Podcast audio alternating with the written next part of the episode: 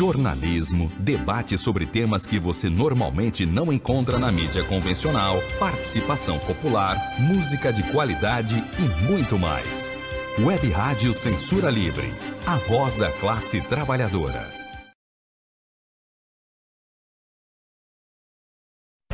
Em defesa dos Correios. Contra a privatização e a entrega do patrimônio da população brasileira. Apresentação: Heitor Fernandes. Opa, muito boa noite. Hoje é terça-feira, dia 22 de junho. Estamos começando mais um programa em defesa dos Correios pela Web Rádio Censura Livre, que é a voz da classe trabalhadora. Nosso tema de hoje, em defesa dos Correios, é unificar contra as privatizações. Para abordar esse tema, nós temos já três convidados. O Geraldo Rodrigues, já é da casa, né? dirigente da Federação Nacional dos Trabalhadores dos Correios e da CSP Condutas a Central Sindical Popular, como também como convidada pela primeira vez aqui no nosso programa. Seja muito bem-vinda, muito obrigado. Moara, Moara Zanetti, que é dirigente do Sindipetro do Rio de Janeiro e também da Federação Nacional dos Petroleiros, a FNP. E também pela primeira vez aqui, também já agradeço, seja muito bem-vindo, nosso companheiro Emanuel Mendes, lutador, dirigente do Sintergia do Rio de Janeiro, da AEL, Associação dos Empregados da Eletrobras. Eu peço aqui licença aos nossos, todos os nossos convidados, nossos ouvintes também podem assistir a nossa programação pelo Facebook e pelo YouTube, e depois podem também compartilhar, agora mesmo compartilhar para os amigos, né, para assistirem, todos vão ser muito bem-vindos. Né? Bom, feitas as apresentações, eu vou pedir licença ao Geraldinho Amoara, já convidar, já chamar aqui o Emanuel, para ele fazer uma abordagem para nós aqui sobre a situação da privatização da Eletrobras. Ontem foi votada a MPD 1031, 1031, né, que privatiza o sistema Eletrobras, mas para nada a luta terminou, tem muita luta pela frente, e o Emanuel vai nos apresentar aqui esse panorama, né? Como é que está isso? É muito complexo, né? Compreender. Uns falam que vai ganhar, outros vai perder. O governo fala que vai diminuir a taxa de energia, quando a gente sabe que vai aumentar, né, Manuel? Os trabalhadores sempre é que pagam a conta. Então, a palavra, companheiro Emanuel Mendes. Está fechado o som. Abriu. Sim. Está me ouvindo agora? Ok. Boa noite a todos e a todas. Queria agradecer a oportunidade de estar fazendo esse debate aqui no programa, Heitor. É, é, boa noite, companheira Moá.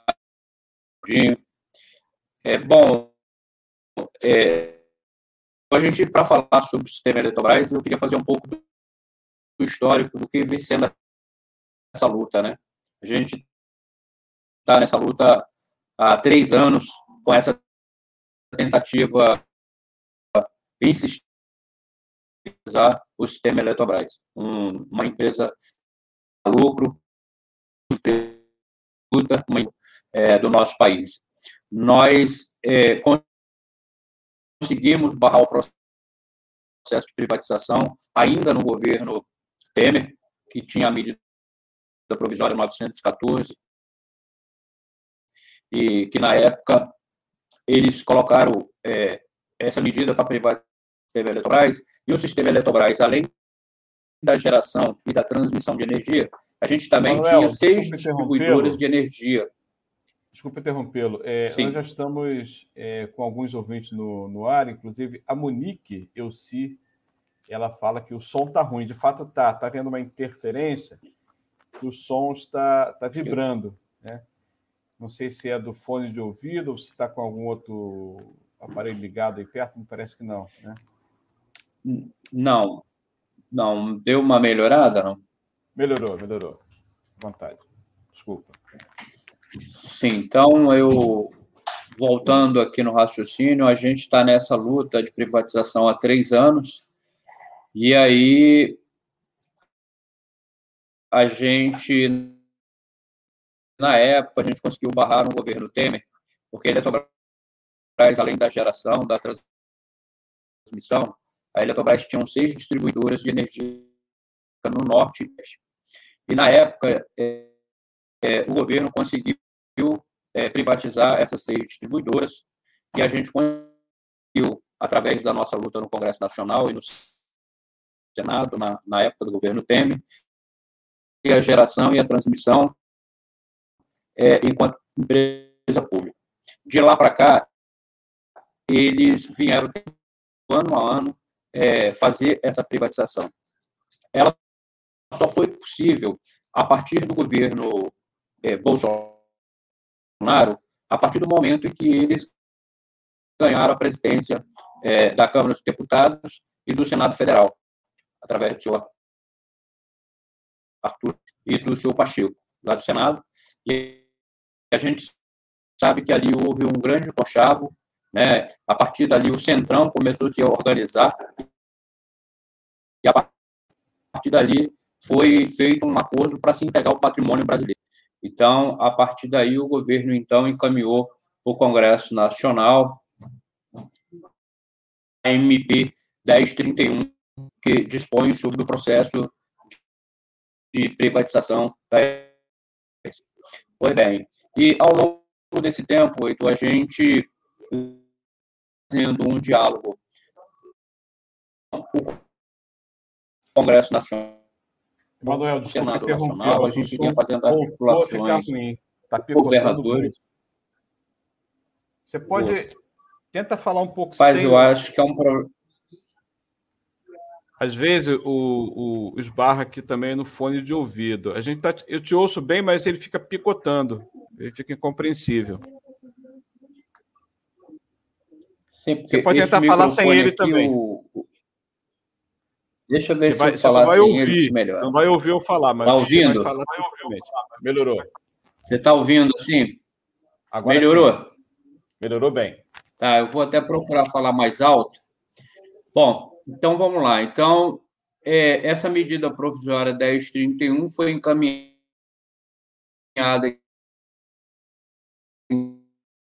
para o Congresso Nacional.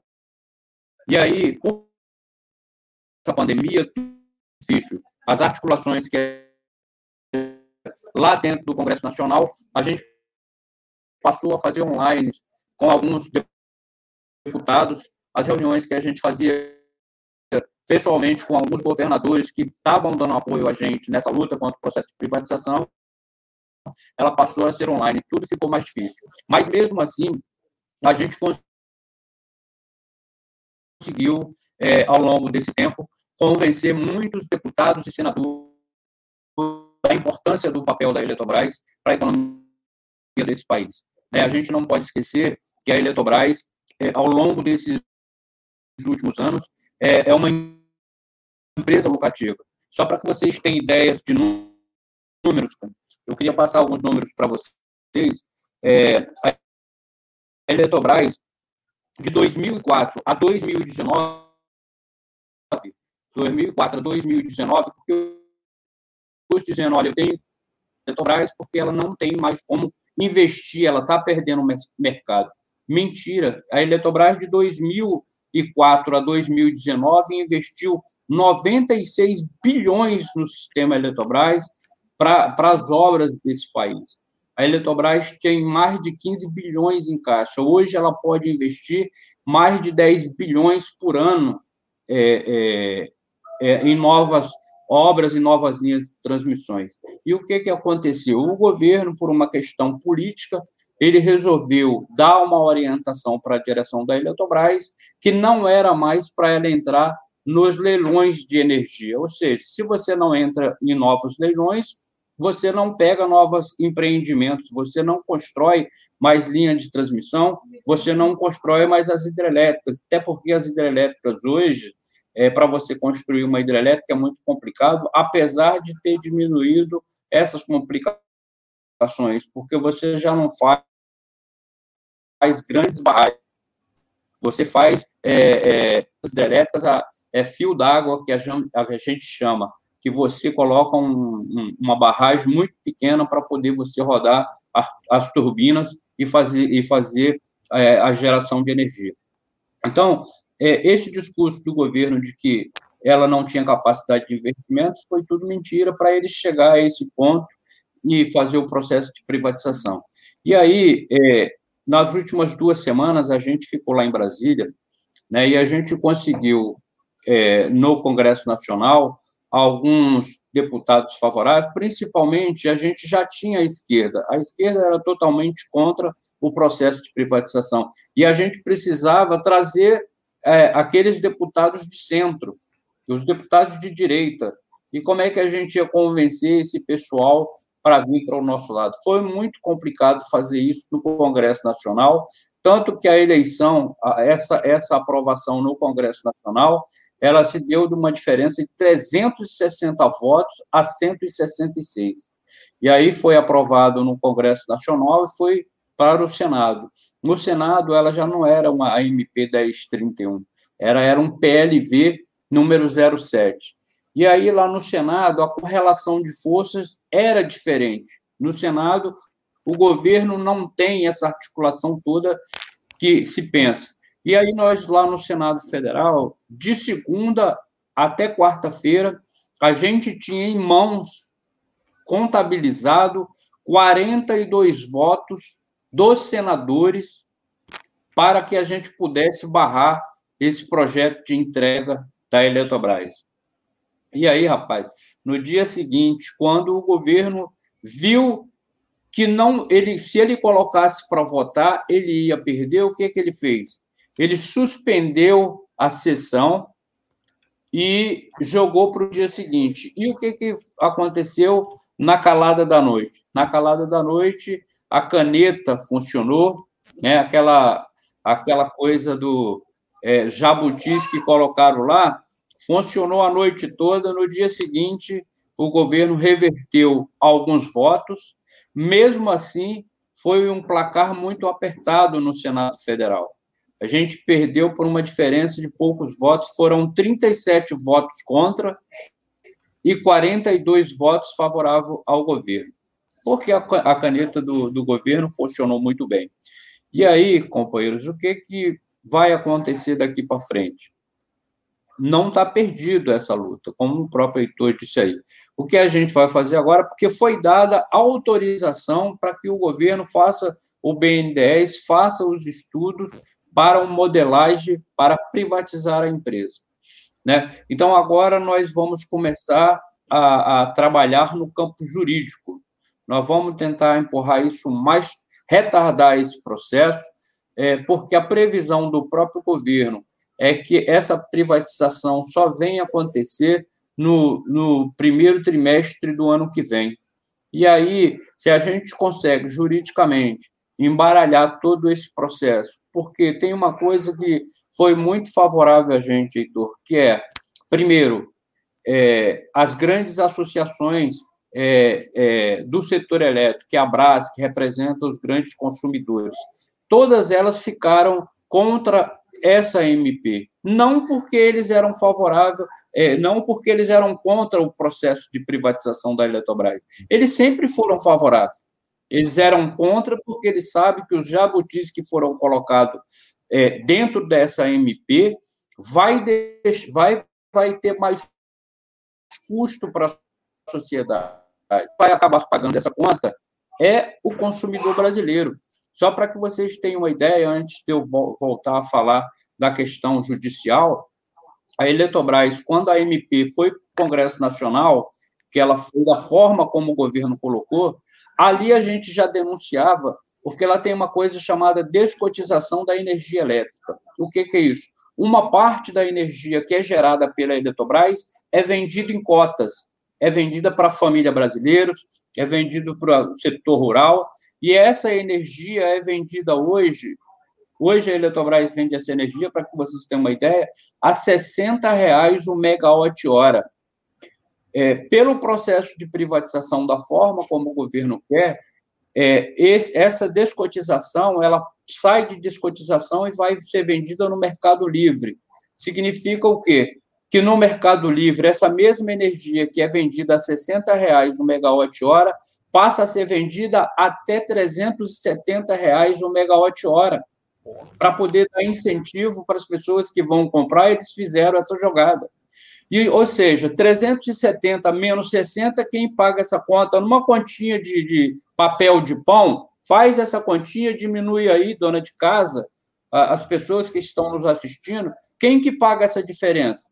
Você acha que o empresário privado, um fundo desse aí soberano que vai comprar a Eletrobras, ele vai pagar essa diferença? Não, quem vai pagar essa diferença é o consumidor brasileiro que vai pagar isso. E isso representa de impacto na conta de energia, pelos cálculos dos técnicos do setor elétrico, aproximadamente 18% na conta de luz. E eu não estou falando, eu estou falando antes do Congresso Nacional enfiar aqueles jabutis, antes do Senado enfiar os jabutis, porque foi colocado lá que em determinados estados vai ter termoelétrica a gás. Tem estado que não tem nem gás, vai ter que fazer gasoduto. Uhum. Quem que vai pagar por esse, esse custo que vai ter a mais? Ora, você acha que empresário privado nesse país quer pagar é custo? Ele vai repassar esse custo. Claro. E esse custo, pela própria, pelo próprio cálculo da associa, das associações de grandes consumidores, porque a própria Fiesp, rapaz, a Fiesp, Todos nós conhecemos, companheiro aí de São Paulo conhece a Fiesp. A Fiesp se colocou contra essa MP. Para você ter uma ideia, Fiesp fez um cálculo que isso tem um impacto de 460 bilhões a mais de custo dentro de, dessa jogada aí da privatização da Eletrobras. Então, se a gente já calculava 18% e eles calcularam mais 10%, você vai chegar a quase 30% de, de custo na, energia, na, na, conta de luz. E aí você é obrigado a ouvir o Bento. É, hoje eu vi pela manhã lá na CBM o, a entrevista do Bento, o ministro de Minas e Energia, dizendo que a energia elétrica, com essa privatização, vai diminuir em volta de 5% a 7%. Aí ele fala assim: não, mas os cálculos, quem fez foram os técnicos aqui do Ministério. Está tudo aqui na nossa mesa. Quem quiser porque foi questionado que técnicos do setor elétrico já calcularam que vai ter aumento. Aí ele falou: não, mas é transparente, os cálculos estão aqui na minha mesa. A gente recebe qualquer um para explicar, mas ele não, não, disponibiliza como é que ele chegou a esse 7% que vai diminuir a conta de luz. Não vai, não tem como. Sim, é impossível. A sociedade vai pagar esse pato. O pato da Fiesp está tá também embutido aí nesse aumento da conta de luz. E aí, companheirada, é, tem uma outra situação que é colocada, e a gente sabe que um processo de privatização da forma assodada como foi colocado, porque para esse processo ter no mínimo um pouco de regra, ele teria que ter ido como uma MP, teria que ser discutido nas comissões, para que a sociedade pudesse fazer o debate com tranquilidade dentro do Congresso Nacional, e eles simplesmente atropelaram isso tudo. Então, por conta disso, a gente já está avaliando, primeiro que a gente já dizia que ela era inconstitucional, essa MP, e por vários fatos. E hoje, é, a gente já tinha feito uma denúncia no TCU, né, é, é, denunciando a inconstitucionalidade é, dessa MP e alencando vários artigos que ele está ferindo a Constituição brasileira. E hoje, Arthur, é, é, Heitor, a gente teve uma reunião é, com o TCU de manhã e a gente fatizou e colocou mais elementos para que o TCU é, é, julgue essa denúncia, mostrando que ela é inconstitucional. O TCU vai acabar com isso? Não, mas se o TCU der um parecer de inconstitucionalidade da matéria, é mais fácil para que a gente vá lá no Supremo Tribunal Federal e questione esse processo da forma como ele foi colocado. Ele não tinha que ter vindo como um processo de urgência, não tem sentido isso. Então, é, assim, é, você hoje pega a Eletrobras, que ela tem mais de 15 bilhões em caixas, ela é uma empresa com endividamento baixíssimo. O número de trabalhadores, nos últimos cinco anos, a gente perdeu 5 mil trabalhadores nos, cinco, nos últimos cinco, é, cinco anos, através de, de, de incentivo, ele saiu através de emissão incentivadas, mas hoje é uma empresa enxuta, então, aquele, aqueles fundos de investimento, eu vou passar aqui rapidamente para vocês, porque eu sou empregado da Hold, né? eu sou da Road, porque tem a Road suas subsidiárias, né, mas eu sou um técnico da Road, e o que, que aconteceu também ao longo desses últimos três anos? O Conselho de Administração da Eletrobras é, é gerido por os pequenos acionistas, né? O, o governo federal abriu mão de indicar é, ela, ela, enquanto acionista majoritário, de indicar os seus representantes e deixou na mão dos pequenos acionistas, que são fundos de investimentos, né? como o BTG Pactual, do Paulo Guedes, uhum. né?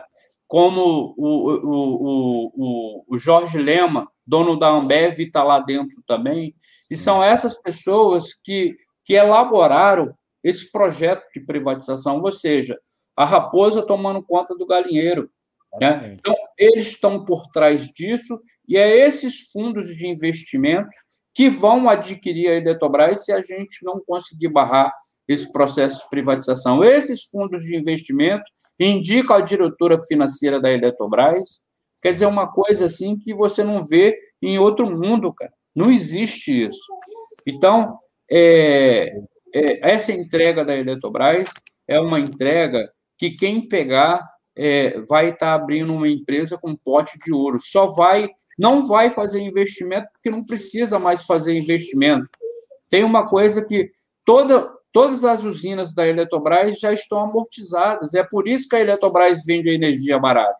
Uhum. Então, se amortizou as usinas hidrelétricas e na hora da sociedade ser beneficiada com energia barata, eles pegam e entregam para o setor privado, para o setor privado ganhar muito mais além do que eles com já ganham. E é isso que está sendo colocado para a sociedade. Então, a gente vai continuar é, denunciando isso, vamos continuar fazendo a luta jurídica, vamos continuar pressionando, é, e esperamos que a gente consiga empurrar isso lá para o meio do ano e que até lá, Heitor, eu acho que a gente tem que sangrar esse governo. É preciso que as, as donas de casa, que vai pagar essa conta, que as pessoas vão para a rua, é, não é dia 26, é dia 24, que já está definido a nova manifestação. Uhum. A gente tem que fazer uma manifestação muito maior do que a gente fez agora no último sábado, Com para certeza. a gente poder sangrar esse governo e até lá é, ter a perspectiva de eleger né, um presidente comprometido de fato com a classe trabalhadora, com o Brasil, com o patrimônio público brasileiro, porque se a Eletrobras passar, o resto vai atrás de forma muito mais fácil. Então, a Obrigado, gente precisa estar unido com todas as demais empresas públicas, porque o que é público é para todos. Então, Obrigado. era isso que eu queria passar para vocês. Estou aí à disposição. Legal. Continua aqui com a gente. Eu vou chamar a companheira Moara também para fazer a sua fala. Né? O Geraldo vai falar na sequência. Tem muita semelhança com o processo de Correio. Geraldinho com certeza vai abordar, mas a gente vai chamar a Moara, porque você tocou aí num ponto fundamental que é a população que vai pagar né, as altas tarifas, assim como né, nós estamos pagando aí gás de cozinha, né, elevadíssimo, né, o valor do gás de cozinha, combustível nem se fala. Tem muita semelhança os três setores, além dos demais, né? Petróleo, energia e também correios. Vai ser um bom debate aqui, com certeza. Vou passar a palavra para Bora. Bora, agora é contigo. Fica à vontade. Oi, gente, boa noite. É, é, reforçando essa fala, eu queria começar a dizer que eu, depois eu vou entrar no debate mais específico da Petrobras, né? Acaba que a gente vai entrando nos debates mais específicos de cada né, empresa que a gente está. Mas só de antemão dizer que a gente parte do pressuposto de que as empresas não devem ser vendidas, nenhuma delas, né? Que todas são patrimônio do povo e que, ainda que a gente também concorde muitas vezes que precise melhorar a gestão, que precise é, melhorar algumas coisas, mas a gente entende que por, por, por como se fala, é, enfim, está na, na, essência do público e do privado, é, a diferença é muito grande e a gente entende que o público é o que pode melhor, o estatal, né, servir aos trabalhadores. Porque cada empresa é feita para servir aos seus donos. E aí, se uma empresa é privada, ela é de um grupo pequeno de pessoas que vão enriquecer as custas aí, né, dos nossos recursos, dos recursos do país e do povo, né, dos altos preços que, que colocam aí nesses serviços, na energia, enfim, como o companheiro Emanuel estava falando. é, sem preocupação, não tem nenhum compromisso com o povo, né? Os investidores privados, muitas vezes, inclusive de outros países, têm um compromisso. O seu grande compromisso é o seu próprio lucro. Já quando uma empresa do Estado, a gente entende, nem sempre é assim, como a gente está vendo né, no governo Bolsonaro, e em outros também, em menor proporção, talvez, né, os, os mais recentes, é, mas que ele sabe também, deveria saber, né, se tem uma responsabilidade com o povo e com o país, deveria saber que não adianta ele explorar o máximo de lucro que ele pode, que o mercado possibilita, porque ele sabe que isso vai afetar a, a, a, inflação, vai afetar a economia, e isso vai estourar em outro lugar, em outra situação que também é responsabilidade dele mesmo, né? Então, o, e, e, a gente entende também que uma empresa pública tem que ser revertido aí o seu lucro, é, parte dele, né? É, para a população, enfim, tem uma preocupação com o, com o país e com o povo. Então, de antemão, já quero dizer que a gente defende aí que todas as empresas se permaneçam é, públicas, né? E não privadas. Ainda que tenha que melhorar a gestão, mas assim, aumenta a possibilidade de controle social, de pressão, e aí uma discussão longa. Falando mais especificamente da Petrobras, às vezes parece um debate distante, né? Mas falar de Petrobras, é, assim como falar de Eletrobras, de Correios, mas eu vou focar mais no, na Petrobras, senão não saio daqui hoje, vou ficar falando até meia-noite. É, é falar do cotidiano, né? É, antes de eu entrar na Petrobras, eu não tinha noção do quanto o petróleo está em tudo na nossa vida, em tudo, coisas que a gente não se dá conta, no chiclete, no sabonete, no produto de limpeza, em medicamento, medicamento para o câncer, é, em alimentos. É, então, falar de petróleo, sem contar o gás de cozinha, sem contar o combustível, qualquer coisa, qualquer pão que eu vá comprar aqui na frente da minha casa, aqui do lado, qualquer remédio, dependeu de transporte para chegar até aqui, né? É, qualquer médico para chegar no posto para atender lá, é, agora, né, milhares, centenas de milhares de, de pessoas infectadas com Covid, precisa de transporte para chegar. Então, falar de petróleo, falar de tudo que acontece na Petrobras com a questão do petróleo, é, interfere diretamente na vida do povo, no custo de vida da população, né? Então, porque se o transporte, se o combustível está caro, o transporte de mercadoria fica mais caro e aí com certeza não são os empresários que ficam com esse prejuízo, né? É a população que paga. Além dos custos mais diretos, né? Mesmo com gás de cozinha, que a gente está vendo aí lugares vendendo inclusive a 120 reais. Pessoas voltando a cozinhar com fogão a lenha, porque não tem condições de comprar um, um gás de cozinha, ou tem que escolher entre comprar comida e comprar o gás, e aí não faz sentido, né? É, enfim, então falar de petróleo, falar de tudo que acontece com a Petrobras, com o sistema Petrobras, é falar do nosso cotidiano, é falar de inflação, é falar do custo de vida é, do nosso povo. Então, acho que é um tema que é muito. Né, tem que estar na boca do povo mesmo. É, e aí, falar um pouco também da Petrobras. A Petrobras está é, é tá entre as 10 maiores petrolíferas é, do mundo e ainda assim, é, esse governo, como outros, né, é, só que com uma intensidade bem, bem importante, assim, quer privatizar a Petrobras. E aí se pergunta, às vezes pergunto, até hoje pergunto, mas está privatizando mesmo? É, ah, não, mas ele vai manter lá a exploração e produção. Ah, mas é, a Petrobras, como se fosse em algum momento vender, vende-se Petrobras, botar uma plaquinha na porta, né? No molde mais antigo, talvez botar vende-se. E a gente não sabe que não é assim. É um sistema que é. A Petrobras né, é um sistema complexo, tem várias subsidiárias. Vender assim não é qualquer empresa que pode comprar. E não é dessa forma que se vende, né? Vai se vendendo fatiadamente. Até porque essa é uma estratégia, né? Eu sempre cito a entrevista do Salim Matar, que foi. Quero lembrar que nesse governo foi criada uma secretaria de privatização. É, e aí era o Salim Matar, que é o dono da Localiza, né? Que era o secretário de privatização, Isso. e aí capítulo à parte que diz que funcionário público mama nas tetas do governo e tudo mais. É, vou nem entrar na parte do que, que as locadoras de carro, como a Localiza, fazem hoje, né? Que compram o carro subsidiado, então sem, impor, sem alguns impostos importantes, depois vendem ele, ou seja, as custas do Estado, as custas do povo, e depois vendem ele a custo de como se não tivesse comprado com essa, com essa isenção aí de imposto, ou seja, mama muito mais em proporções é, gigantes, né, aí no Estado. Mas enfim, eles defendem o Estado mínimo, mas é para o povo só. É, Heitor, é, tá. Não, você está aí falando, eu estou pensando aqui que eu talvez tenha que correr não, um tá pouco, né? Fica à vontade. Tá, não deixa muita vontade também, não. É, mas, enfim, Salim Matar dizia, eu estava dizendo da estratégia para privatizar, né?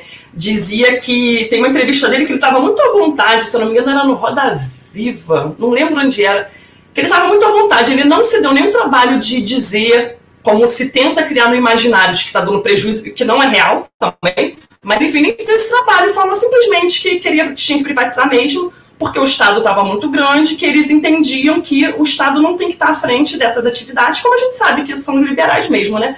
E que ele queria privatizar 90 estatais de 130, se eu não me engano, até o final do, do mandato do governo Bolsonaro, mas que ele ia fazendo aos poucos, dependendo de quanto é, a população. Ele não falou com essas palavras, falou isso. Dependendo da reação, dependendo. A gente vai aos poucos, aí não deu nada, a gente continua, a gente avança.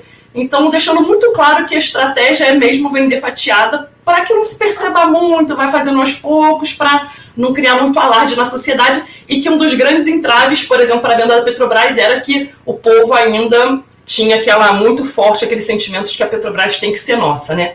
Mas sim, está vendendo. Ano 2019 foi vendida a BR Distribuidora, aquela dos postos de gasolina, é, hoje está à venda oito refinarias das 12 que a gente tem no país, da Petrobras, né? Está é, tá à venda a PBio, que é a Petrobras é, Biocombustíveis, e a, o TBG, que é o gasoduto Brasil-Bolívia.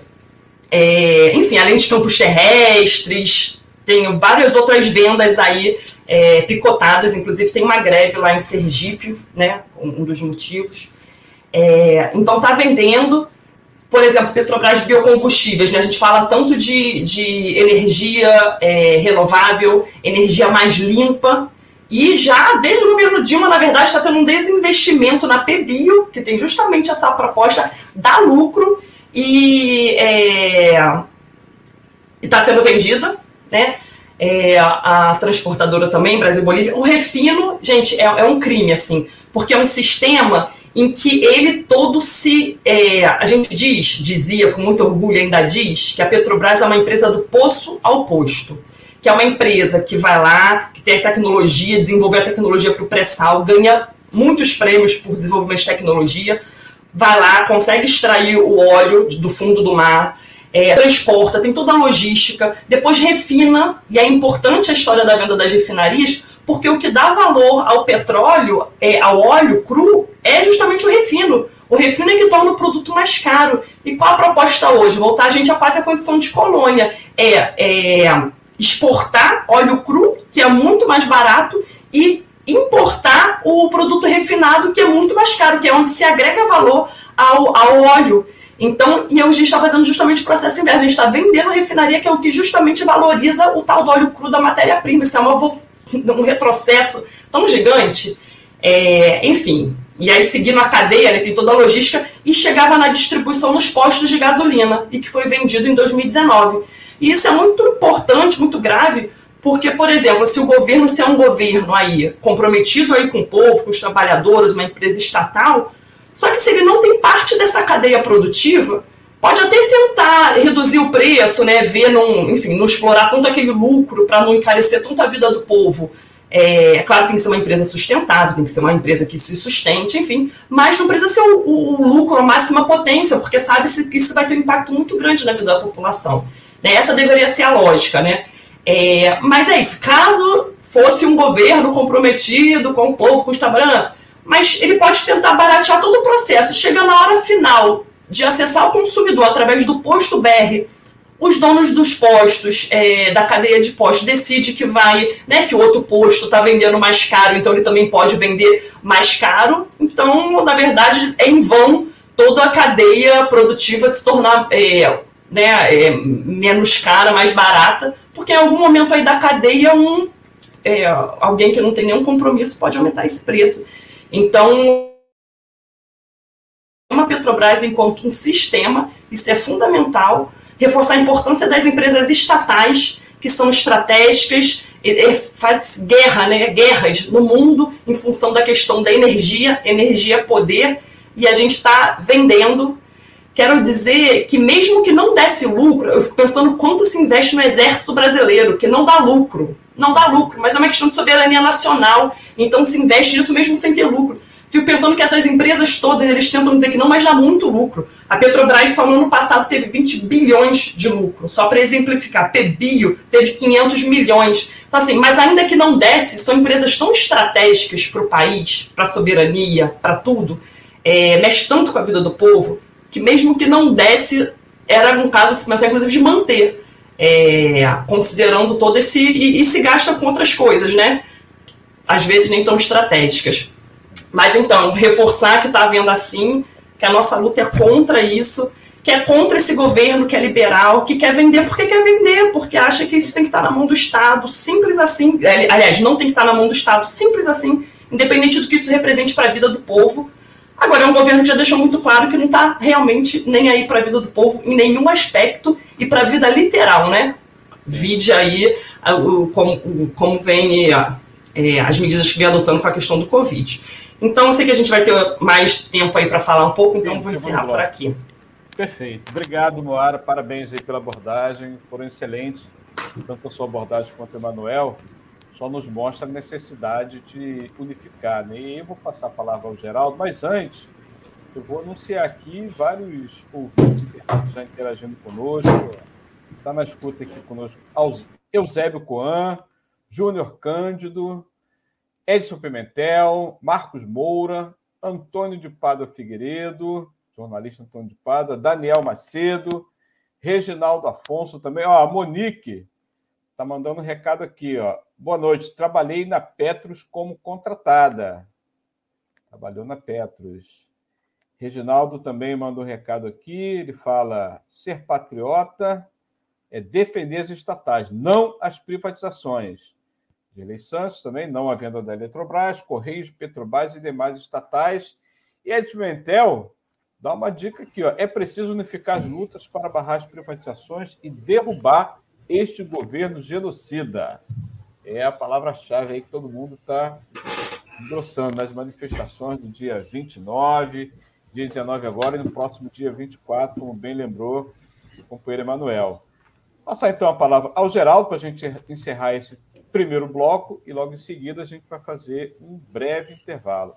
Geraldinho, o Emanuel e a, e a Moara né, já abordaram muito bem nessa lógica aí que a gente conhece de perto dos Correios, nós que já trabalhamos lá há mais de 30 anos, né? a gente sabe que a, a, a, a, política do governo Bolsonaro, aí na pessoa do Paulo Guedes, né, estava sendo muito criticado porque o programa de privatização dele não estava né, decolando, e aí acelerou o projeto de lei dos Correios, né, no sentido de urgência urgentíssima, acelerou aí a MP, como bem falou Emanuel, né, porque ele quer dar uma satisfação, né, tem que privatizar alguma coisa para dizer que o programa finalmente começou, né. Então a gente vê muito sinal de igual aí, na fala do Emanuel como da Moara, e agora a palavra é contigo, Geraldo. Obrigado, Heitor. É, boa noite a todos saudar mais uma vez a todos os camaradas que estão nessa, nessa live, né? Companheiro Emanuel, companheira Moara, você, Heitor, companheiro de lei que está indo na técnica, né? E saudar todos, né? Que estão nos assistindo é, nesse programa. Olha só, é, o diagnóstico é igual, né? A gente vai ouvindo, né, os companheiros falar e assim é em todos, né? as categorias estatais, o diagnóstico é o mesmo, né? Então, é, de entregar o patrimônio certo, público, né, essenciais para a sociedade, para a iniciativa privada, porque alguém está bancando isso, né? Isso é ao, aonde sai os caixa 2 da vida aí para bancar esses canalhas todos aí no poder, isso é a realidade, né? Então, quer dizer, é preciso é, e, ao mesmo tempo, esses caras não se preocupam em destruir o país. É assim, uma questão é, da nossa, das, da, dos, das matas, né, dos rios, de, do meio ambiente em geral, de tudo mais que a gente está assistindo aí. Então, isso é um, um fato, né? É, agora é importante a gente dizer o seguinte: as privatizações do, da Eletrobras, dos Correios, da Petrobras, dos bancos privados, tudo é, é uma questão política, não é uma questão financeira, não é uma questão de, de, de é, que está dando é, prejuízo, que a sociedade é que está pagando a conta. Isso tudo é balela, tudo é mentira. Isso, na realidade, é meramente política, né? É uma política neoliberal de um governo né, neoliberal que, de fato, quer entregar a riqueza desse país e a soberania, na realidade, porque mexe com, com setores né, que é estratégico em todos os países do mundo, né? Enfim, é, e, no, e no Brasil os caras fazem questão de abrir, ou seja, querem cada vez mais empurrar nós para virar, certo, uma sob colônia, né? Como a gente tem sido, né, ao longo do, do, dos anos. E é interessante dizer também o seguinte: ao mesmo tempo que fala-se tanto em privatizar, privatizar, privatizar, é, é, se você for pegar os números das subsidiárias, das, da, na, das estatais que foram criadas, das subsidiárias, né, é, no, nos últimos anos, aí, do governo Temer para cá, é, é, uma quantidade imensa. Nós tínhamos, né, do governo Temer, se não estiver enganado, era 134, e hoje já são 200, ou seja, 66, o governo Bolsonaro criou 66. Essas sim, maioria são cabides de emprego, com certeza, certo? Entendeu? São para é, colocar pessoas para ganhar dinheiro, que, certo, provavelmente faz parte aí da rachadinha da vida, nós sabemos disso, né? Então, é, é, camaradas, é, essa é a nossa situação, é o nosso cenário. Então, a luta é, de todos os trabalhadores da, da, das estatais, ela é uma luta de toda a classe trabalhadora. É, infelizmente, a gente não consegue né, transportar essa, essa, essa mensagem, conseguir, consegue agariar certo é, forças para é, barrar essas, essa situação. E aí nós fica na mão né, de, de, parlamentares, né, que se vende de um, de um dia para outro, como o próprio companheiro Emanuel colocou aí. Num dia tinha cinco a mais, no outro dia foi cinco a menos. Quanto que esses caras não levaram, né? Ou seja, né? Então, isso é, é que é o triste da história, lamentável, né? Mas é isso. E no Correio não é diferente. Então, se botar o projeto do Correio para votar hoje, é, o 591-21, né, o PL, é, para votar hoje, nós vamos sofrer a mesma derrota que os companheiros sofreram, não tenha dúvida, porque entendeu? A frente parlamentar em defesa dos Correios que nós temos hoje, certo? Ela não, é, é, não vai conseguir barrar essa situação. Nós só temos chance se a gente conseguir, de fato, é, fazer uma grande mobilização e ganhar a população, a sociedade para essa. É, para essa proposta, entendeu? de derrubar, de esse, esse, esse governo. Entendeu? E é isso, isso é, afeta diretamente a população, e principalmente a mais pobre, porque é o seguinte, você, é, ouvindo o companheiro falar aí, eu tenho acompanhado, inclusive, o debate dos companheiros, porque a gente tem feito uma dobradinha na federação, na FETECT, com os companheiros aí, e temos no último mês acompanhado bastante isso de perto, é, e as mentiras, né, as fake news são igual, então, quer dizer, quem vai pagar o, preço maior vai ser a população em geral, e muitos não vão ter condições de pagar essa realidade, entendeu? Entende? Então, quer dizer, é, e é, nós temos um exemplo aí, né? Inclusive, que aconteceu no, no Macapá, Amapá, né? Se não me engano, é, o blackout que deu lá, o que apagou o apagão que deu lá, e é, lá é privatizado, se eu não estiver enganado. Então, quer dizer, é isso que nós estamos caminhando, né? Né para uma situação dessa. Então, nos Correios, nos Correios é o seguinte: uma empresa que é que não pega dinheiro do governo, que não é, é o contrário, o governo tirou né, nos últimos anos mais de 7 bilhões dos cofres dos Correios, levou a mais, entendeu? E ele mente para a população o seguinte: não, o Correio é um foco de é interferência política, é, um governo, é, é uma empresa que é, tem corrupção, que isso, aquilo, outro, que não tem investimento, que não consegue dinheiro para investir, que, portanto, tem que ser vendida para ser investido. Vai investir para entregar aonde? Lógico que vai, vai o filé mignon, o cara vai comprar o filé mignon.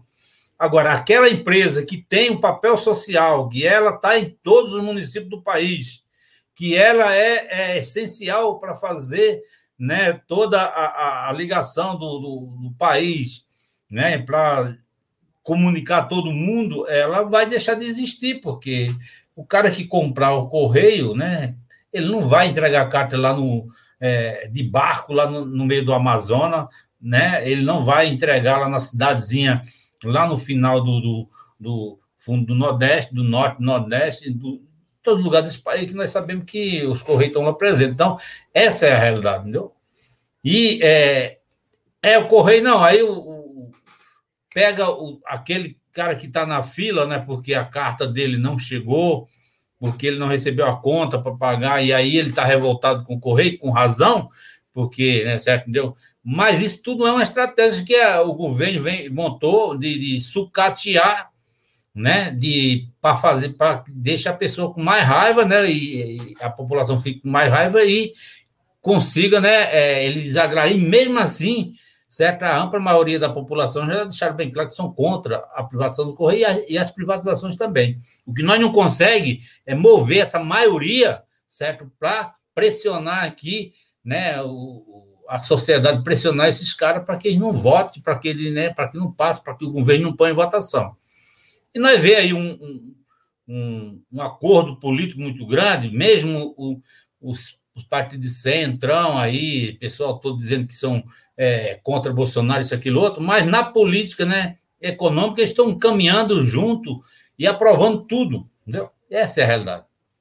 Né? Isso é, esse é um, um grande problema tudo que vem contra a população, contra os trabalhadores, votam. Isso aí é o exemplo aí da, da questão agora mais recente da, da, da Eletrobras ontem. E isso também se dá, vai se dar no correio se a gente não conseguir é, fazer com que a população se, se, se junte a nós e pressione esses parlamentares, certo? Entendeu? Que entendeu? É, a gente sabe que não é fácil. Então, acho que é, o correio ele é ele não é entrega, como o companheiro colocou aí, a, a, e a companheira também colocou aí, muito bem. É, quando você fala em petróleo, você pensa no, na, no combustível que você está colocando no carro ou do gás que você está comprando. Mas não é muito mais amplo do que isso, está envolvido uma série de coisas.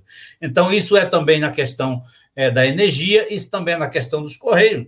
O correio não entrega só carta. O correio ele tem uma, é, é, um papel social muito grande, muito importante, de entregar remédio, de entregar livro, de entregar uma série de coisas, certo? Que a, a, ele está presente em todos os municípios, então ele tem uma logística né, muito grande para fazer tudo que o, que o governo precisa, que a, a, o, as pessoas precisam, entendeu?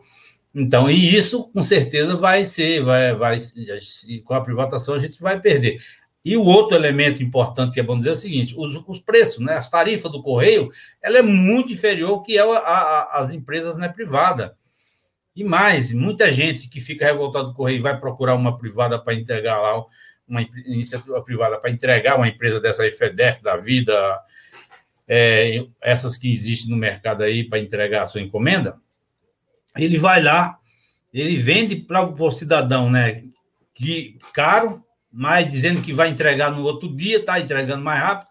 Só que muitos desses, é, desses momentos, eles usam o correio, o próprio correio para entregar para eles. Então, ou seja, você está é, tá reclamando do correio, mas você vai receber a sua encomenda pelo correio, mesmo você tendo numa, numa, numa empresa, certo, dessa tipo aí, desse privado. Então, essa é a realidade. Então, é. esse, e, e essa situação nós temos que conseguir é, mover né, a sociedade em defesa né, do patrimônio, do, de, dessa ligação, né, desse, da importância que é desse papel social que o Correio representa e todas as estatais. Então, para fechar minha fala, eu acho que o que falta para nós, certo, entendeu? É a gente tentar, eu acho que aí é onde a gente falha, e eu acho que todos nós né, falha, é não conseguir fazer uma unificação né, de todos esses mesmos problemas, porque o diagnóstico é o mesmo, certo? Numa luta só. E isso é o que dificulta, talvez, a gente pressionar mais esses caras para que eles não vendam o nossas, nossa riqueza, o nosso patrimônio, porque, certo, é destruindo, de fato, o que nós temos aqui e acabando com a nossa soberania. E o pior, em nome de quê? Dizendo que são patriotas, né? Isso aqui é. dói mais ainda. Né? Valeu, Geraldo. Obrigado, parabéns aí pela abordagem. A gente vai fazer um pequeníssimo intervalo. Depois, na volta, vamos conversar com o Emanuel, com a Moara e com o Geraldo novamente para apontar as saídas da nossa classe para derrotar as privatizações. Né? Esse vai ser o tema do segundo bloco. Né? É, estão conosco aqui na escuta também, participando da acompanhando, Iara Ferri, Júlio Negão, que é carteiro lá em São Gonçalo, Roberto Pires, trabalhador também dos Correios, Carol Tolstói e vários outros companheiros e companheiras. Tani manda um recado aqui, fala União já, todos pela soberania em país, pobres, serviço privado é luxo. Reginaldo fala, as estatais precisam ser recuperadas, não vendidas. O último concurso dos Correios foi em 2011. Tem 10 anos que não tem contratação para concurso público. E Cláudio fala que o Correios público e de qualidade. A gente vai para um rapidíssimo intervalo e a gente volta no, volta no segundo bloco, tocando no tema da luta dos trabalhadores para derrotar as privatizações.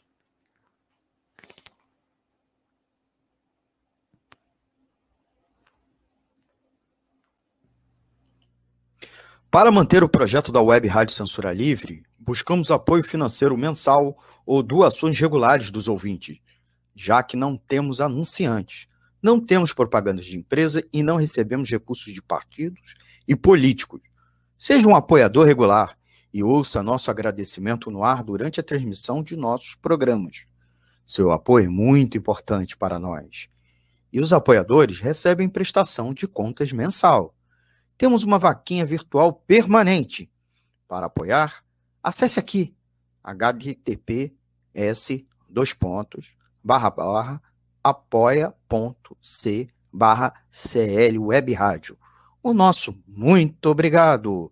Web Rádio Censura Livre, a voz da classe trabalhadora. Jornalismo, debate sobre temas que você normalmente não encontra na mídia convencional, participação popular, música de qualidade e muito mais. Web Rádio Censura Livre, a voz da classe trabalhadora. Beleza, beleza. Valeu, Dilei, obrigado aí. Esse é o nosso projeto da Web Rádio, né? Não tem patrocínio, não tem comercial, só tem jornalismo, tem programas é, interativos também, onde os trabalhadores participam, né, programas sobre cinema, economia, cultura, acessibilidade, enfim, uma, uma programação bastante diversificada que você pode ouvir, assistir participar diretamente aqui pelas redes sociais, pelo WhatsApp, pelo Facebook e também pelo YouTube. Né, e você pode depois compartilhar com seus amigos do trabalho, da faculdade, enfim, fazer também a divulgação do nosso, da nossa programação. Emanuel, voltando a palavra aqui para você, eu vi um artigo muito interessante aqui no site do Sindipetro, né? É, na semana passada, que fala assim: é hora de estarmos unidos em defesa da Eletrobras. Essa é a saída, né? O Sindipetro se junta aos eletricitários na luta contra a privatização. Tá aí. Faz uma denúncia também das mentiras e da política responsável, um artigo bastante interessante. Agora, a gente tem feito várias lutas aí que chamam a unificação, né? Fizemos o 29 de maio, denunciando o governo Bolsonaro. 19 de junho, agora, na semana passada, sábado passado, fizemos também uma grande manifestação que só vem crescendo, né? E o dia 24 de julho promete ser muito maior.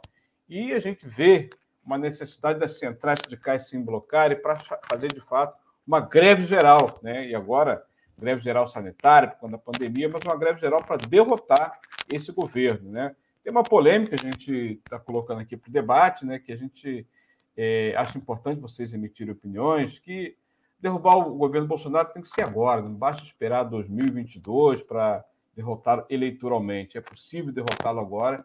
Os trabalhadores têm dado recado, né? Então, é, eu queria que vocês abordassem, aproveitassem para falar esse tema, é, num tempo mais curto, né, mais importante se sintetizarem. Como é que está essa luta específica né, das categorias? Se tem lutas em curso, além da luta contra a privatização, luta econômica, luta salarial, alguma luta específica, como teve na PBio, como bem falou a Moara, né? a biocombustível, é, fizeram uma greve importante. É... E é isso, vocês aproveitar para fa falar também das lutas específicas e como pode, a gente pode linkar com as lutas gerais para fazer um chamado para construir uma greve geral para derrotar o governo Bolsonaro. Fique à vontade. Em primeiro lugar, companheiro Emanuel e, na sequência, Moara. Emanuel. Está fechado o som, Manuel? Está conseguindo Agora. me ouvir? Agora sim. Eu, eu acho que está na hora, assim, da gente deixar um pouco é, das nossas divisões de lado, né? Eu tenho participado muito das lutas lá dos companheiros petroleiros, principalmente os companheiros estão sempre me convidando a estar presente lá. Eu acho que esse é o momento da, da unidade, acho que a gente pode construir essa unidade, sem ela não será possível derrotar esse governo. É preciso que as centrais sindicais é, é, é, é tente unificar trabalhadores das empresas estatais o mais urgente possível, porque o que está pegando para os eletricitários hoje vai ser o que vai acontecer para os companheiros amanhã. Adianta o Bolsonaro chegar lá, não, a Caixa Econômica, Banco do Brasil, eu não vou mexer. Mas, ao mesmo tempo, como a companheira Moara colocou, ele não mexe ali na privatização, mas, ao mesmo tempo, ele faz uma privatização por dentro. Uma hora ele entrega uma parte da empresa, outra hora entrega outra, e assim ele vai enfraquecendo as instituições. Então, o trabalhador tem que ter consciência que esse governo ele está aí para entregar tudo ao capital privado. Não interessa se está dando lucro ou não, como o companheiro falou. Agora, a gente sabe muito bem que quem vai pagar isso é a sociedade brasileira e principalmente os trabalhadores. Nós temos 12 mil trabalhadores. Se esse processo de privatização é, vier a vingar, o que, que vai acontecer com esses 12 mil trabalhadores? E nós conhecemos o que, que vai acontecer.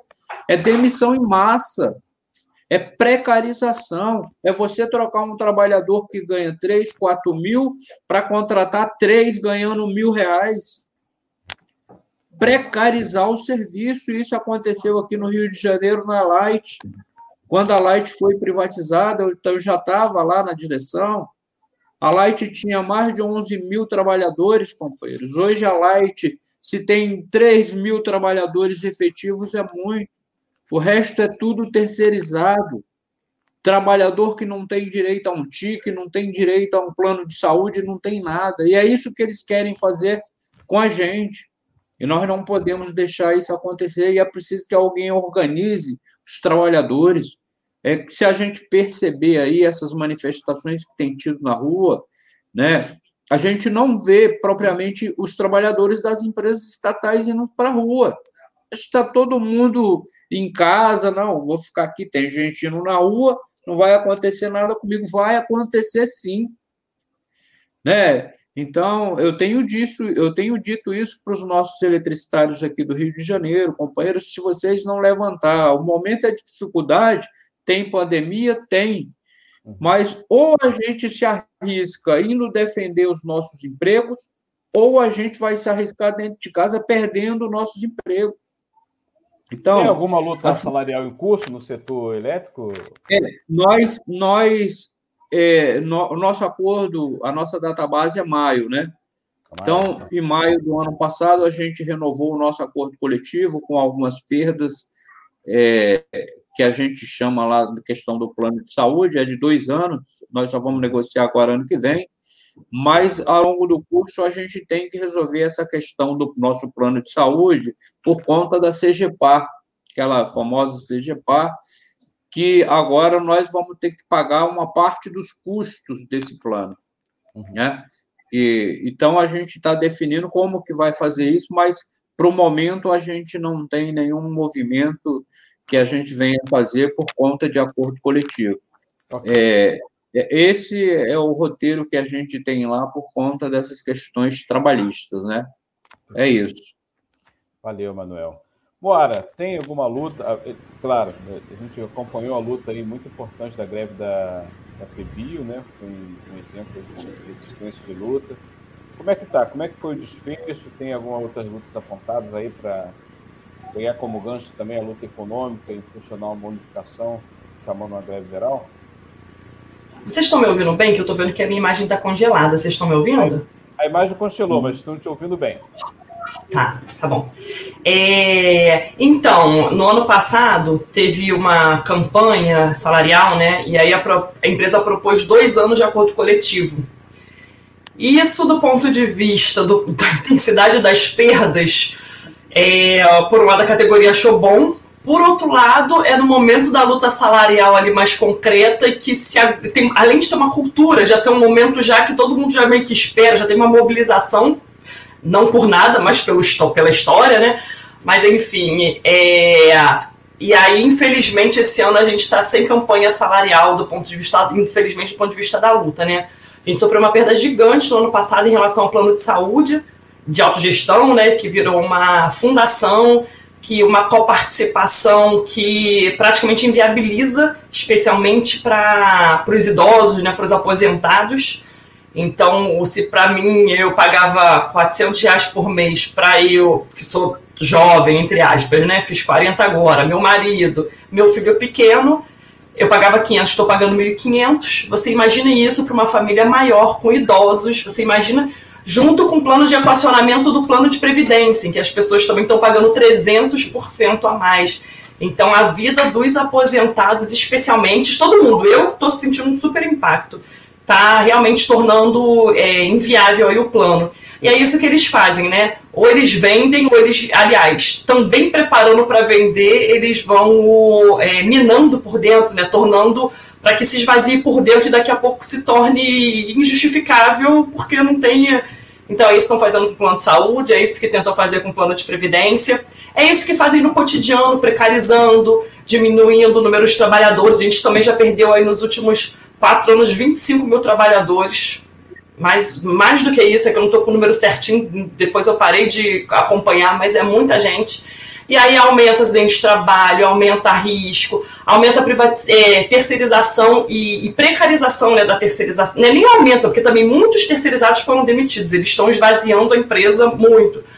Mas a, a precariedade também, né? É, aumenta a terceirização nas atividades estratégicas, nas atividades fim também, né? Teve o fim lá daquela lei, né, que, que proibia a terceirização da atividade fim, enfim, reforma da trabalhista, tudo aí compondo esse cenário de precarização. É, enfim, tô aqui, eu, eu lembro tanta coisa, gente. Fiquei lembrando o quanto essa lógica é perversa, né? Eu lembro muito claramente quando a gente estava negociando, negociando não, enfim, infernizando lá o RH, Petrobras, porque teve uma queda brusquíssima de, de salário dos terceirizados, de uma galera recebendo R$ 1.200, recebia 4 mil, passou a receber R$ 1.200 de uma hora para outra. E aí você pensa, você tem que escolher, né? Ou paga um aluguel num lugar distante, ou come, ou compra roupa para as crianças. É uma escolha que você tem que fazer. E a Petrobras foi uma empresa que, que, que não estava só ligada no mercado, estava ligada também nas necessidades das pessoas, né? E aí a gente infernizando lá a empresa com isso, aí passa o gerente de RH RH, sim, que no senso comum a gente pensa que é quem se preocupa com as pessoas dentro da empresa, né? Na prática, não é. Mas aí ele falou assim: mas isso é o preço praticado pelo mercado. Simples assim, só para ver essa fala, para mim, ilustra muito bem o que é o mercado, qual é a preocupação do mercado. Não é com o povo, não é com a gente, não é com ninguém, é com o mercado, é com ele mesmo, é com os favorecimentos, é com a corrupção, com todo esse processo aí. É... Ah, gente, eu já quero falar de corrupção, não deixa eu parar de falar disso, vou falar depois. É, então, tá. Assim, o que, que tem de luta? Aí, então, assim, esse ano a gente está sem a CT, mas teve a luta. É, tá tendo a greve dos operadores de Sergipe, estão sendo obrigados a passar, a treinar os terceirizados.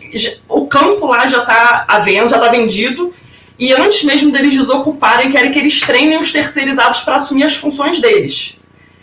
E aí, o treinamento, eles não são obrigados a fazer treinamento, e aí muitos se recusaram e foram punidos, né? Foram, enfim, penalizados e aí se tornou uma greve dos operadores. Só que aí está em mediação com o MPT e teve que retornar 70% do efetivo para garantir o efetivo mínimo, 70%. Aí quando a gente pensa em termos de Covid, é, enfim, esses números se contradizem, né? Mas não vou entrar nessa questão também. Agora, então, aí estão em greve, a Petrobras está fazendo uma. A, a, sistema está fazendo umas propostas de um penduricalhos e a avaliação do pessoal é que não vai ter recuo, né, com a proposta da empresa, que não vai ter recuo. Então, a greve, quinta-feira tem assembleia e deve se manter a greve. A greve da PBio está suspensa. A PBio tem aqui, tem em Minas e na Bahia. E aí, gente, é impossível falar do movimento petroleiro, do movimento em geral, sem falar do papel cumprido pela federação ligada à CUT, que sempre recua, que está esperando 2022 um salvador da pátria.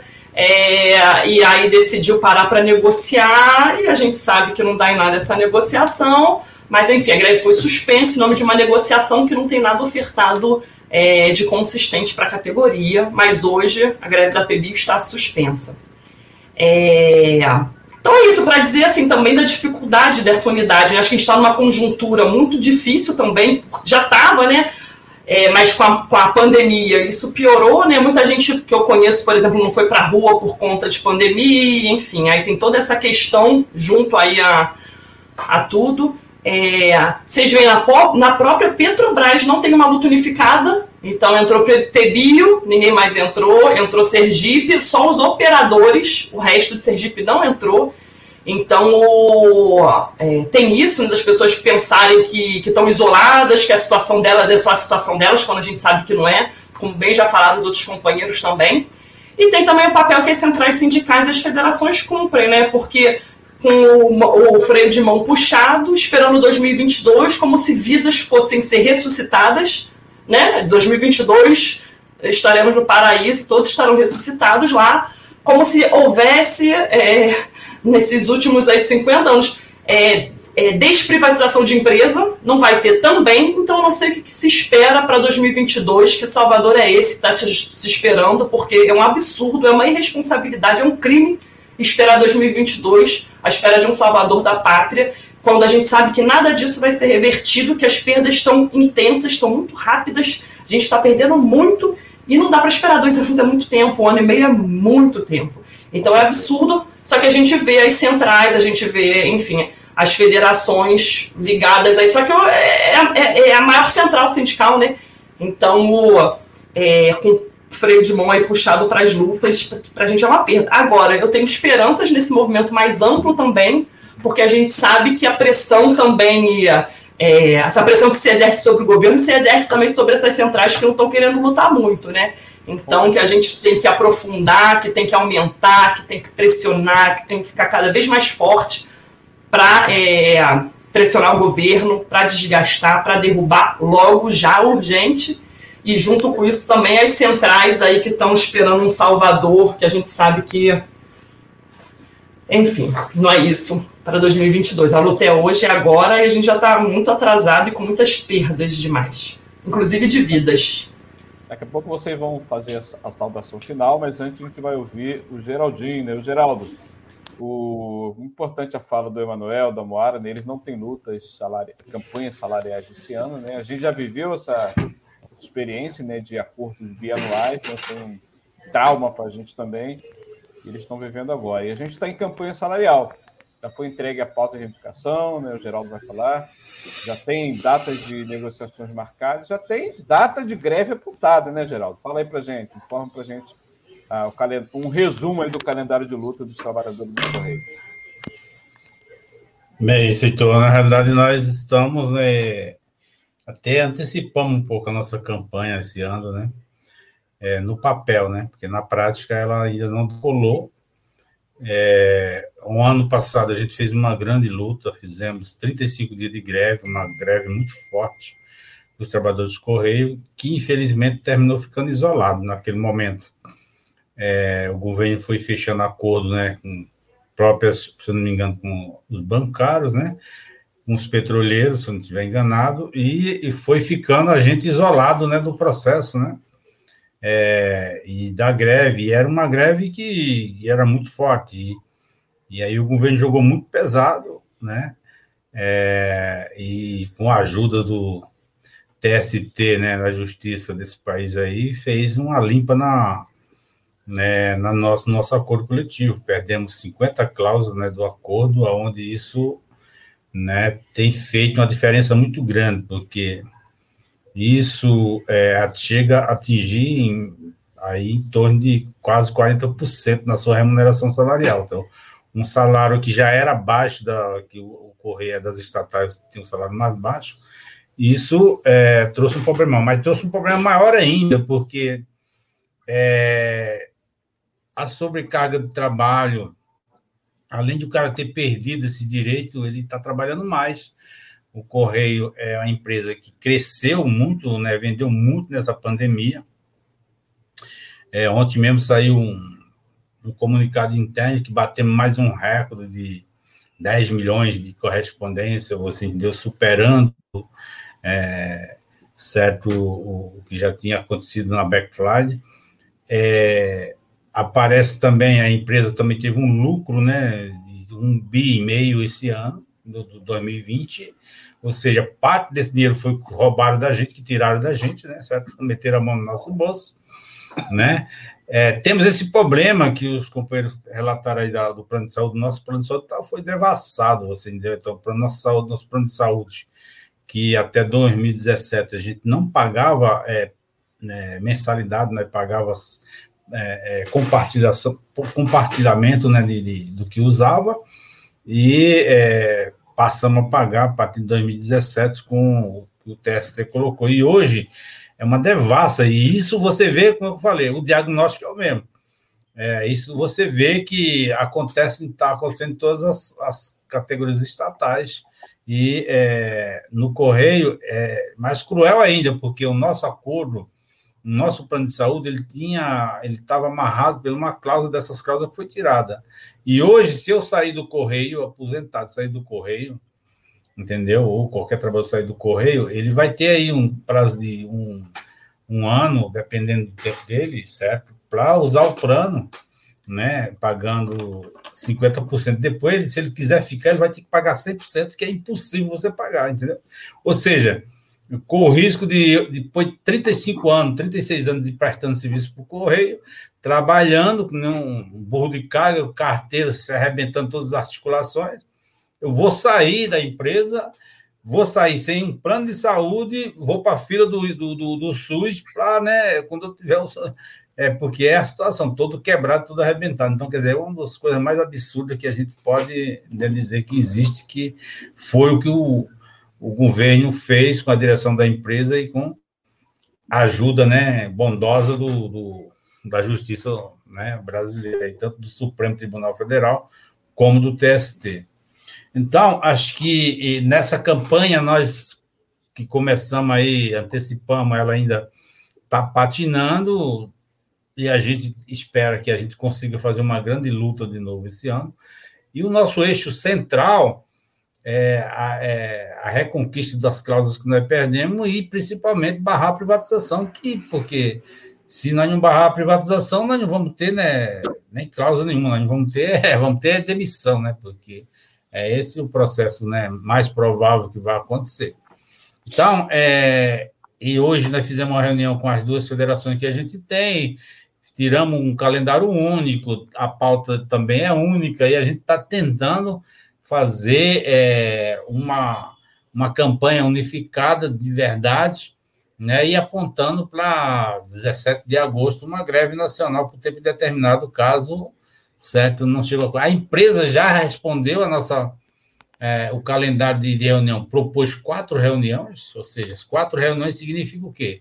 que ela vai, numa reunião, ela vai dizer não, que essas cláusulas todas que vocês pediram não dão mais, na outra ela vai marcar um calendário, na segunda, na terceira, né, nada, ou seja, quatro reuniões você não debate toda uma situação dessa. Então, isso já está mostrando o quê? Que vai parar no teste de novo, certo? Todo o nosso processo. E se a gente não conseguir é, avançar nesse processo de unidade, da unificação das categorias, temos esse problema, que é boa parte das categorias estatais tem a curva bional, que só vão ter campanha salarial ano que vem, né? E isso também fragiliza a nossa luta de uma unificação geral, né? Das categorias nesse processo. Então, Beleza. Então é isso. Obrigado, Geraldo. Obrigado. Ó, o, o... E só para só um é importante dizer o seguinte: os Correios perdeu nos últimos anos 38 mil trabalhadores que saíram do Correio, ou seja, a sobrecarga hoje é absurda, entendeu? Absurda. 10 anos sem contratação no concurso público. Isso, desde 2011 que não tem mais o concurso Jorge Cardoso, Cardoso fala o seguinte: um pouco atrasado, mas cheguei. Legal, seja bem-vindo, bem chegado. Porque a gente está tá finalizando mesmo. A gente vai para as considerações finais.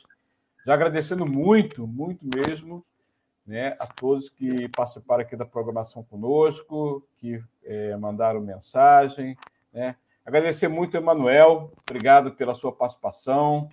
Agradecer também a Moara, ao Geraldinho. Foi muito importante essa troca de ideias aqui, essa troca de experiências também, e apontar saídas. Né? Muito legal vocês terem aceito o convite e com certeza vão ser novamente convidados para as próximas programações. Queria que vocês, aí, em três minutos, fizessem uma saudação final aos nossos é, ouvintes internautas. Emanuel, em seguida, Moara. Bom, então, primeiro agradecer mais uma vez aí a esse convite da Web Rádio aí e dizer que estou à disposição para fazer sempre esse debate. Eu acho que é importante a gente dizer para os companheiros que a nossa luta dos trabalhadores das empresas estatais não é só uma luta corporativa para defender os nossos trabalhadores. A nossa luta é em defesa do patrimônio público, porque nós, enquanto trabalhadores desses setores, sabemos da importância deles para a sociedade brasileira. É preciso que isso fique claro, porque a gente não pode passar para a sociedade que nós só fazemos a luta corporativa. Não. Nós queremos prestar bom serviço com tarifas baixas. Isso que é importante para a sociedade. Então, um grande abraço. Estou à disposição quando precisar. Beleza. Obrigadão, Manuel. Bora! Putz, eu vou ficar até sem graça agora, Emanuel. Foi tão rápido. Ai, Emanuel, eu vou pegar emprestado aí um minuto. Isso. Eu esqueci de falar uma coisa. E antes que eu me esqueça também, agradecer aí o convite. Também estou à disposição, né? Com certeza outros companheiros do, do da Federação Nacional também. É, agradecer aí também os outros companheiros, estamos juntos. Total clareza, assim, de que essa luta é uma luta só. E, e aí reforçar a fala do Emanuel, né? Que é uma luta eu tinha estava justamente aqui anotando isso, né? Que não é as pessoas acham que ah, é a mamata. Primeiro que não é a mamata, a gente trabalha pra caramba, a gente se dedica, a gente serve, né, ao povo aí com toda a dedicação. É, mas é defender o patrimônio do povo, é defender soberania nacional, é defender é, serviço público e de qualidade é, para a população. Então, é claro que tem melhorias a serem feitas, mas a solução não é privatizar. É a única possibilidade desses serviços é, estarem realmente a, a, serviço do povo, a preços mais baratos, a nossa única alternativa é isso sendo estatal, não é privatizando. Aí você diz, não, privado você tem a liberdade de escolha. Gente, essa liberdade é a liberdade de quem tem dinheiro. Quem tem dinheiro escolhe, escolhe é Bradesco, escolhe. Quem não tem dinheiro não tem liberdade nenhuma. Então, essa liberdade não se iludam, né? Às vezes a gente vê gente muito ferrada falando de liberdade, ah, pelo menos eu tenho liberdade, eu posso sair do país. Ah, tem, você vai sair do país com que dinheiro? Porque assim, é uma liberdade de quem tem dinheiro, então deixar isso muito claro lembrar que a defesa do que é estatal é a defesa do que é do povo, é a defesa de, do que a gente tem mais poder aí de pressionar, de, enfim, é a luta por todos nós, por uma vida de qualidade mais barata para o povo.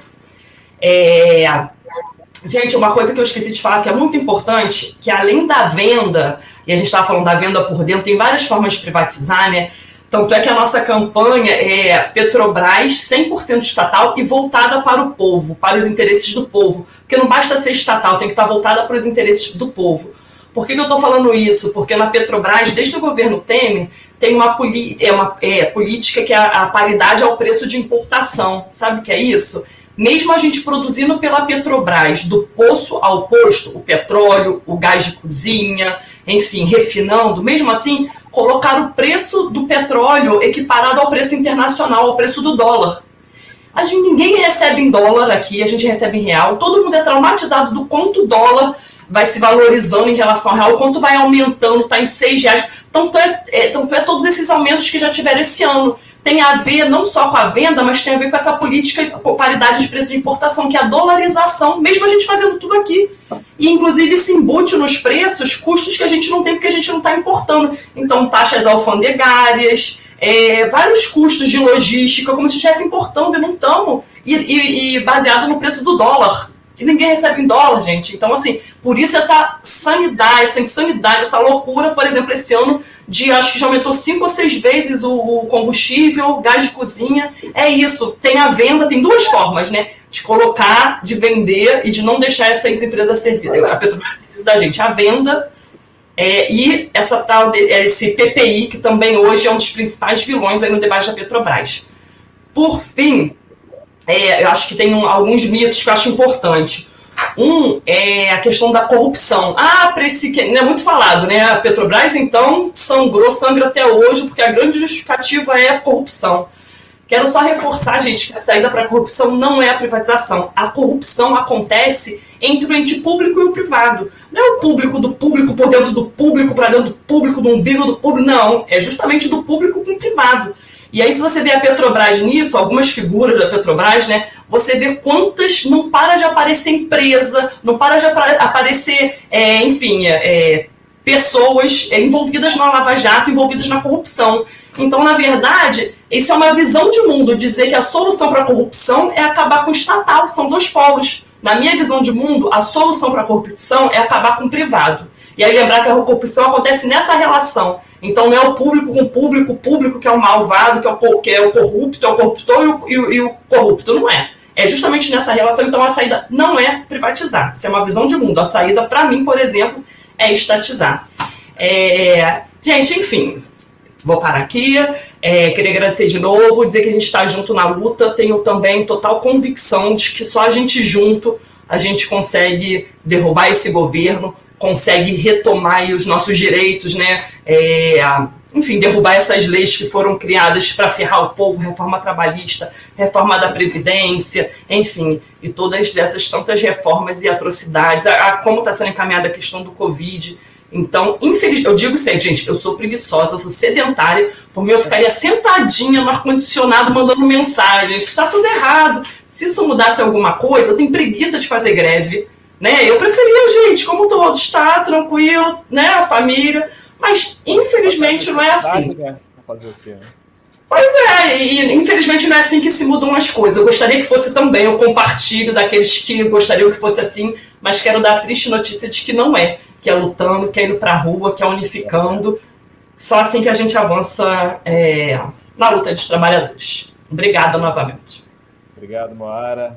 Geraldinho, agora está contigo a tarefa de fechar aí a saudação final do programa e ficar pronto aí para os próximos convites. Geraldo Rodrigues. Então, quero primeiro agradecer o, mais uma vez o espaço né, para a gente estar tá debatendo essa questão tão importante, que é os ataques né, e a venda dos nossos patrimônios. E eu acho que é muito interessante a gente ter essa, é, esse contato com as para não viver só no mundo da gente, a gente tem que certo, ampliar isso, compartilhar bastante para ampliar a nossa luta e ampliar nossas unidades, né? Nossa, nossa unificação.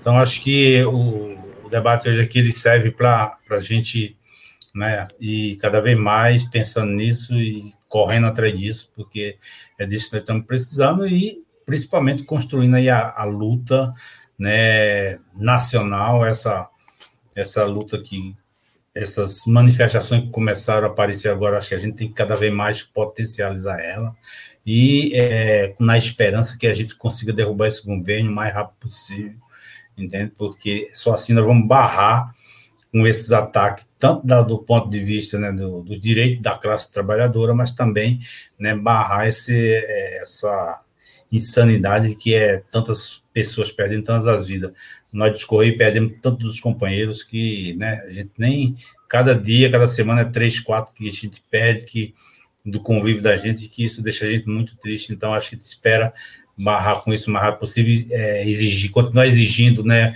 vacina para todo mundo já, é, auxílio emergencial de 600 reais no mínimo, certo, emprego, e aí por aí afora, toda a nossa pauta, né, que é uma pauta que todo mundo tem acordo com ela, que eu acho que é esse caminho que a gente tem que seguir, Entendeu? Muito obrigado a todos, uma boa noite, um forte abraço a todos vocês e a todos que estão nos assistindo. Valeu. Valeu, Manuel, valeu, Moara. A Yara Ferri manda aqui um abraço a todos nós. Grande abraço, camaradas. Parabéns pelo debate. Obrigado, Yara. Paulão também de Campinas manda aqui, ó, fora Bolsonaro e Mourão, o general Floriano Peixoto, é o presidente da nossa empresa, não a privatização da, Petro, da estatais. Aqui o programa é em defesa dos Correios, vai defender os Correios, é defender a Eletrobras, é defender a Petrobras e todo o nosso patrimônio público. Obrigado, companheiros, parabéns pelo debate. Até a próxima quarta-feira. Valeu. Saúde. Tchau, gente. Obrigada. Tchau. Um abraço a todos. É. Valeu. Em defesa dos Correios. Contra a privatização e a entrega do patrimônio da população brasileira. Apresentação: Heitor Fernandes.